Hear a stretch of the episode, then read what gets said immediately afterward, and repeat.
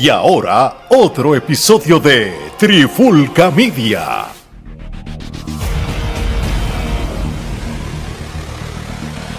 Oye, oye, oye, Alex Torres junto a Mari Geraldo de Trifulca Media y bienvenido a un nuevo episodio de En la Clara con la Trifulca. Y más que En la Clara con la Trifulca, es un episodio tributo, como hemos hecho en el pasado, de este ex luchador, ex leyenda de la lucha libre, no tan solo japonesa, sino también mundial. Estamos hablando del fallecido Antonio Inoki, este, un luchador que pues lamentablemente como muchas personas conocidas en el 2022, el 2022 ha sido un año que, que han fallecido mucha gente bien conocida de, de todo tipo de, de, industria y eso, pero este pues, le tocó a, a, Inoki, este Tony Inoki, este luchador que, que quizás en, esta era de la lucha libre, todo el mundo que está consumiendo la lucha libre en estos momentos, pues tiene referencia de él, pues pues por New Japan, quizás referencias de YouTube, del canal de ellos, entre otras cosas, pero la carrera de él de la lucha libre es súper, súper extensa, súper importante y, y, de hecho, él, para los que no lo sepan, en el 2010, él, él, él, la WWE lo exaltó en el Salón de la Fama. Imagínate. Este, así de grande, él fue la lucha libre profesional que quizás no estuvo tan activo en la WWE como tal. Realmente, si colaboró con la WWE una, si acaso, fue mucha y es suficiente para que haya sido exaltado, ¿verdad, muchachos? Gerardo, ¿qué tú crees? ¿Qué, qué más nos puedes decir de él así como manera biográfica antes de entrar en otros detalles? No, definitivamente, este, Antonio Inoki posiblemente una de las este, figuras más influyentes en diferentes ámbitos, no solo en el ámbito de la lucha libre, este, como habíamos, este, como estábamos hablando tras bastidores, él también pues, fue congresista, este, tuvo eh, dos términos eh, en el Congreso japonés, este, inclusive al punto de, de llegar a, a, negociar este, una liberación de rehenes con Saddam Hussein previo al conflicto del Golfo Pérsico. Este, eso realmente no fue que estaba allí simplemente. No, no era un político de adorno, o sea, no era un político, de, de, cartón, sino que este, fue influyente ¿no? en decisiones tan importantes como esa. Este, también, pues, este, hablamos de New Japan. En el 1972, pues, él eh, se vea de la JWA, que era la empresa con la que él militaba en ese momento que él estaba tratando de básicamente quedarse al mando y cuando el promotor de la JWA decide, eh, se da cuenta de la jugada, pues lo expulsan y entonces él simplemente procede a fundar eh, New Japan, este, New Japan Pro Wrestling, posiblemente una de las eh, empresas más importantes eh, de la lucha libre mundial y japonesa. Entonces luego él estuvo, tuvo un porcentaje eh, mayoritario hasta el 2005. En el 2005 él vende su porcentaje mayoritario a Jux, que los que son fanáticos de los videojuegos pues saben que Jux este es el, el que de los creadores de No Mercy, WrestleMania 2000, de los mejores todo, todo, todos esos clásicos de 64 pues Jux tuvo que ver en ello, así que en el 2005 pues ellos incursionan en lo que es este, la lucha y compran el porcentaje de Inoki, luego de que vende su porcentaje, pues este, funda la Inoki Genome eh, Federation, este, y eso pues no tuvo obviamente el mismo éxito con el Japan y pues este procede entonces para el 2008 finalmente se retira eh, como competidor, aunque hizo este, una lucha de exhibición este, luego de su retiro, pero su retiro oficial fue en el 2008 y su última lucha fue con Don Fry. Eh, Don Fry, este ex campeón de UFC y también eh, muy conocido en el ámbito de la lucha libre por eh, este, giras en, en Japón. Y creo Entonces, que tenía un background de, de artes marciales mixtas. Antonio, sí, fue campeón. Por, eh, por, eso es que peleó no solo con ese peleador, con otros más. No, claro que. Con el mismo Mohamed Ali en el 76. Eh, básicamente ese iba a ser este ese iba a ser el próximo detalle el próximo dato biográfico obviamente en el 1976 él eh, pelea con Mohamed Ali Esto se le puede llamar el precursor de lo que es eh, hoy día las artes marciales mixtas porque la lucha se vendió como una este, pelea de estilos. Este, era obviamente Mohamed Ali representando el boxeo y, obviamente pues este, Inoki representando las artes marciales y entonces pues en ese momento eh, para los que desconocen obviamente cuando UFC empieza o el deporte de las artes marciales mixtas comienza pues era una manera de ver cuál era la disciplina este, que superaba a la otra. Entonces, cuál era la mejor de todas. Cuál era la mejor de todas. Entonces, te dice, ¿no? Que eh, uno de los precursores de lo que conocemos hoy como este básicamente la artes marciales mixtas, el MMA, este, es esa pelea que tuvo Mohamed eh, con Inoki en el 76 y obviamente podemos hablar del evento que se celebró en 95 en Corea del Norte, que hasta el sol de hoy es el evento este de, más este, audiencia eh, eh, desde el 95. este fue la, los dos eventos que se celebraron que recientemente los reseñaron en Dark Side of the Ring, que fue Inoki en el evento estelar con Ric Flair. Y en fin, este podemos seguir mencionando cosas, pero pues... La lucha de él con William Regal en WCW. La lucha de Clash of the Champions con, este, con William Regal, que eso fue parte, porque del 95 al 98 él hizo como una especie de gira de, de, despedida. De despedida. De despedida. Entonces, pues parte de eso era ir a diferentes empresas y pues esa lucha que tuvo en Clash of the Champions con William Regal este, fue parte de, ese, de esa gira de despedida.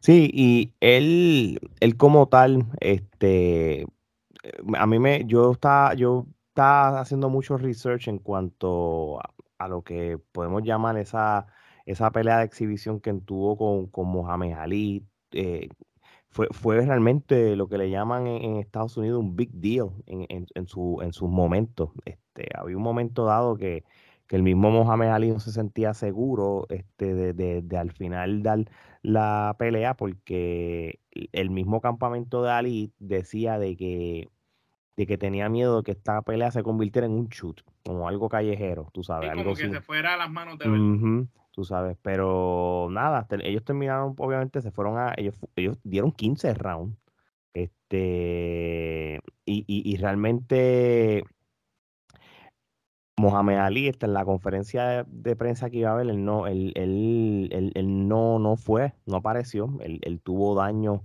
en sus piernas porque Inoki le metió un montón de patadas. Tú sabes que él realmente... Sí, sí, sí, no, de verdad que sí. Este, y entonces, eh, como estaban diciendo ahora, se le fue, podemos decir indirectamente que esto, por lo de, con lo, con esta pelea de exhibición, fueron lo, la, la, ese precursor de lo que ahora mismo está lo del MMA en, en, su, en su apogeo como tal. Este, y, y en la misma. tantos años antes, en el 76. Diría, tantos años para desde esa época ya se estaba coqueteando con ese tipo de... De, hecho, eh, después que, él se retiró de la lucha libre, este, el mismo Inoki promocionó un montón de eventos de, la, de, de Mixed Martial Arts con el mismo New Japan, eh, unos, eventos que se llamaban el New Japan Ultimate Crush, ¿verdad? El Ultimate Crush, que eran luchas de luchadores y de wrestling matches y luchas de Mixed Martial Arts en la misma, en la misma cartelera. Y los eventos estos de despedida de año también, él, fue parte de esos eventos. Sí, el, el Bomba, el, el Inoki Bombaye 2000, qué sé yo. Sí, realmente, este hombre es un visionario, este es hombre realmente lo, lo, que contribuyó en lo que es la lucha libre y en, y en los mix este martial arts realmente fue, se, fue, fue grande, hermano. Este, la, la carrera de él es súper, súper extensa. Yo, yo puedo decirle que algo tan icónico de cuando tuvo esa lucha contra Hulk Hogan, eso fue grande. Que, que eso fue lo que cuando yo no, yo estaba diciéndolo a los muchachos fuera del aire, más o menos cuando yo empecé la universidad para el 99-2000, está en el apogeo de la actitud era, yo me acuerdo en la universidad, los, que eran fan de la lucha libre, hablando de eso, y de momento vino este muchacho, mira, yo soy fanático de, Anthony Noki, todo el mundo se quedó como, ¿quién? Estamos hablando, imagínate, cuando, cuando no había ni YouTube. Todo, eh, esto fue que los muchachos lo vieron en revistas de pro wrestling o, o videocassettes que, que, se intercambiaban y eso, y, y él nos explicó. Y ahí uno aprendió quién era él, lo que contribuyó en la lucha libre. No, y las luchas que tuvo, porque tuvo luchas con, con, personas importantes de Estados Unidos que iban hasta allá, hasta Japón, como Vader, cuando hizo su carrera en Japón, a probarse con él, tú sabes, Big Bang Vader, ¿verdad? Big Vader para probarse con él. Y todos estos luchadores que hicieron campaña en Japón, la mayoría pasaron por él. Y eso ya, eh, Gerardo, te iba a preguntar, es como una costumbre ya de luchadores japoneses cuando se van a retirar, hacer como que esta última gira en el mundo. Porque lo, lo vimos con este con Super Black Ninja, este Grey Muta, lo vimos este también con eh, Yoshin Tiger Lager, este, y lo hemos visto, ¿verdad? Con otros luchadores japoneses que cuando como que se van a retirar, eh, dan esa última giro que casi siempre van a México, Estados Unidos, Canadá y, y para Japón.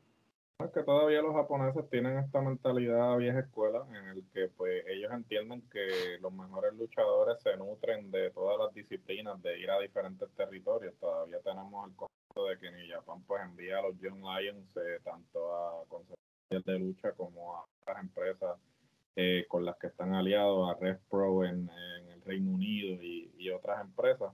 Y lo mismo este, hacía con Ring of Honor cuando tenían el, acuerdo, ¿no? Este, y ciertamente pues ellos lo ven de esa forma, ellos eh, de alguna forma u otra pues están agradeciendo quizás eh, la aportación de cada uno de, sus de esos territorios a sus respectivas carreras y ellos entienden que al retirarse pues la manera de agradecerles esa aportación a sus respectivas carreras es pues haciendo una parada en cada, de esos, en cada uno de esos territorios antes de retirarse. La pregunta que la gente quizás está haciendo, ¿por qué un, un luchador japonés que su carrera, mm, la gran mayoría de su carrera fue en Japón, terminó como exaltado al Salón de la Fama de la WWE en el 2010? Sencillo, mano. Lo mismo que Abdullah Bucher está también. E-, eso es una. Pero número dos, en noviembre del 79, él tuvo una lucha contra Bob Vacuum en Japón y, y, lo derrotó y él ganó el campeonato mundial de la WWF. Cuando ya, cuando de la, ya no eran las tres W, cuando le habían quitado el W, el último de WWF se convirtió en WWF, pues le quitó el título a Bob Vacuum este, y ya después, un mes después en, la, en la, revancha, pues, pues se lo ganó, ¿entiendes? Este, y también, Alex. Pero este, actualmente no es reconocido ese, esa, aunque, aunque aparece la victoria y todo, este WWF no quiso reconocerle el reinado. Yo no sé, lo, hasta el sol de hoy. Ah, eh, toda, pues fíjate, e, eso es lo que yo tengo dudas, porque yo, yo, yo había visto, yo había leído una vez que no lo reconocían, pero ya en, otras páginas ya lo están como que no, no lo están mencionando lo del reconocimiento, simplemente dicen Inoki le ganó en noviembre y Joaquín se lo ganó en, en, diciembre.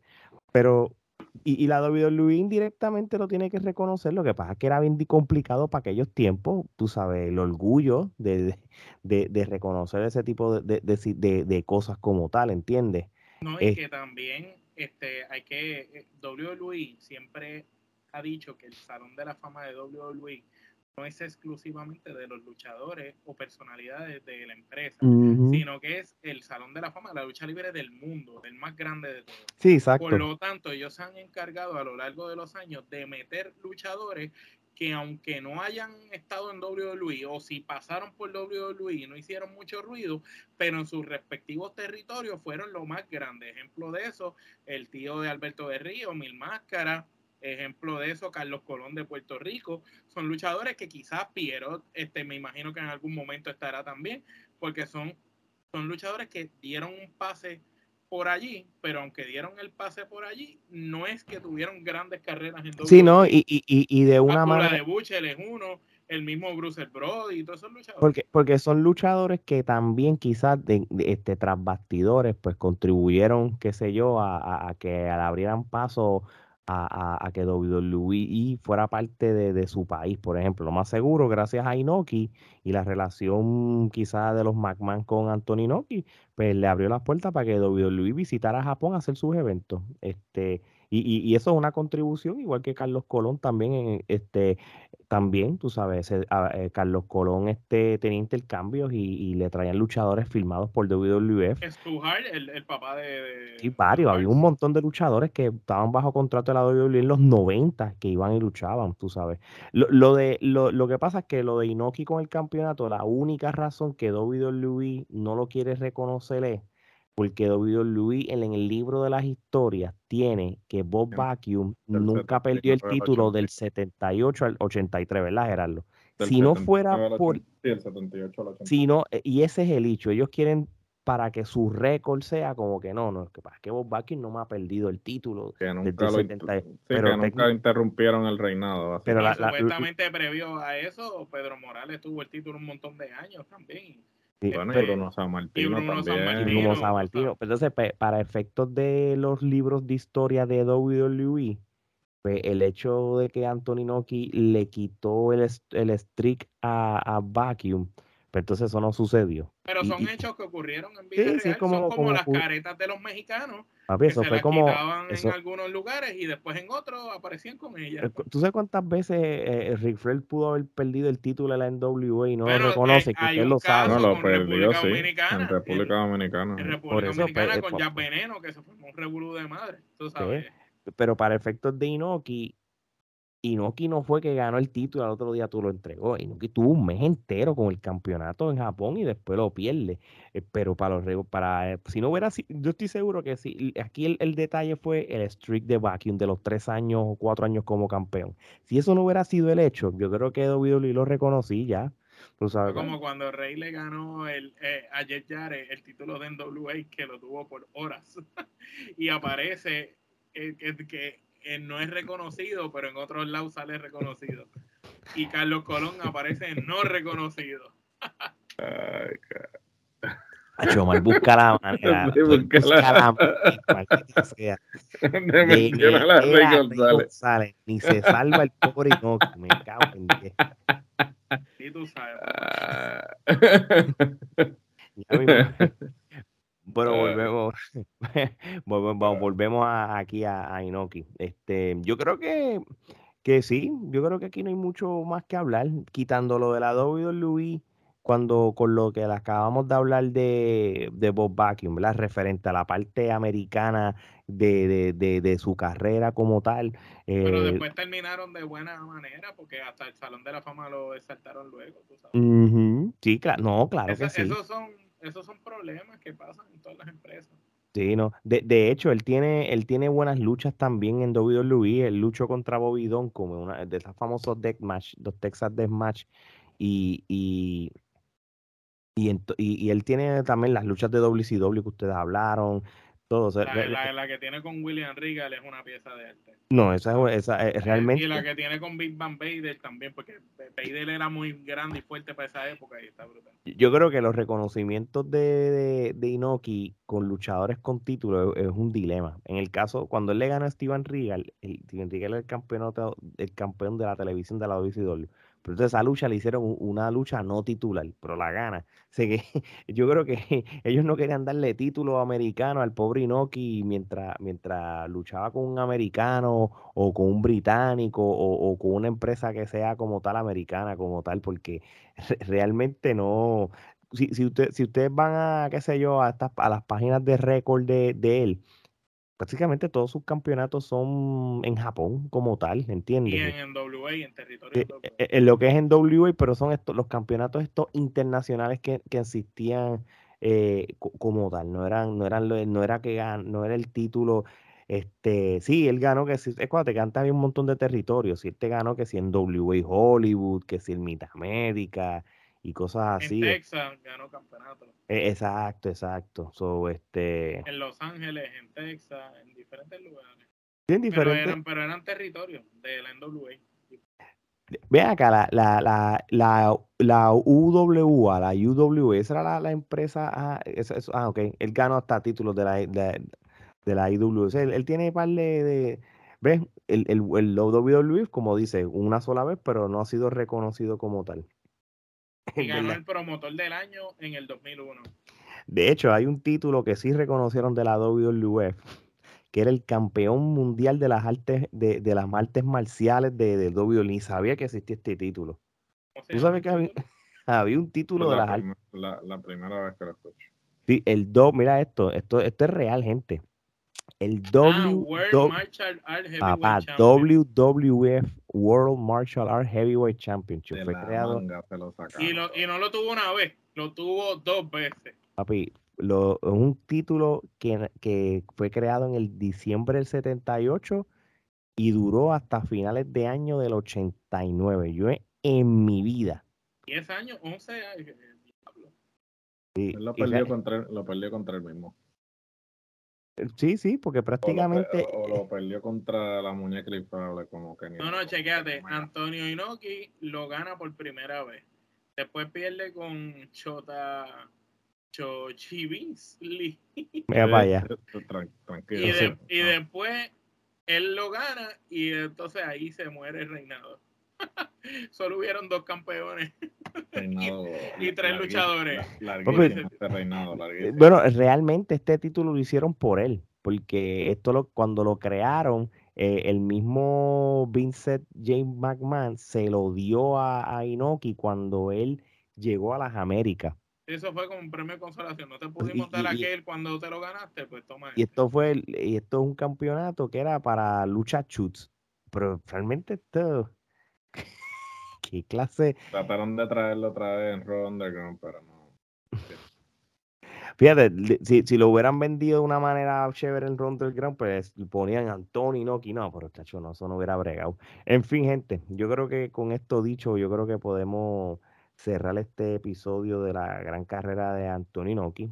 Eh, vamos a ser realistas, somos tres personas que no, que no estábamos vivos para la época pic de, Simplemente todo lo que sabemos es a base de información, research y videos que hemos visto en YouTube y eso, posiblemente. Pero así, así de grande fue y así de grande fueron sus aportaciones a la industria. Así mismo es. Que tuvimos que hacer un episodio de él, así igual que se han hecho de otros luchadores y que seguiremos haciendo. Mm, no importa si el luchador es de otro territorio, si es grande o es pequeño, pero si el luchador contribuyó a la industria de la lucha libre, crean que Trifulca Media hará un episodio reconociendo su labor y agradeciendo su, contribución a la lucha libre. Eso es lo que nos hace a nosotros un medio no tradicional y no regional como y, aquí no estamos diciendo que lo sabemos, lo somos los más que sabemos de que esto es simplemente un tributo a él, que solamente hablando un poquito de él. Así que con esto dicho, sigan escuchando nuestros episodios en, en todos los formatos de podcast, sigan viendo nuestros episodios en el canal de YouTube, apoyen nuestro contenido en las redes sociales, que ustedes saben cuáles son, compren la mercancía de Trifulca Media, gracias a todos los que nos apoyan semana tras semana. Y que descanse pan Tony Noki. Así que de parte de Omar Geraldo y Alex, esto es hasta la próxima.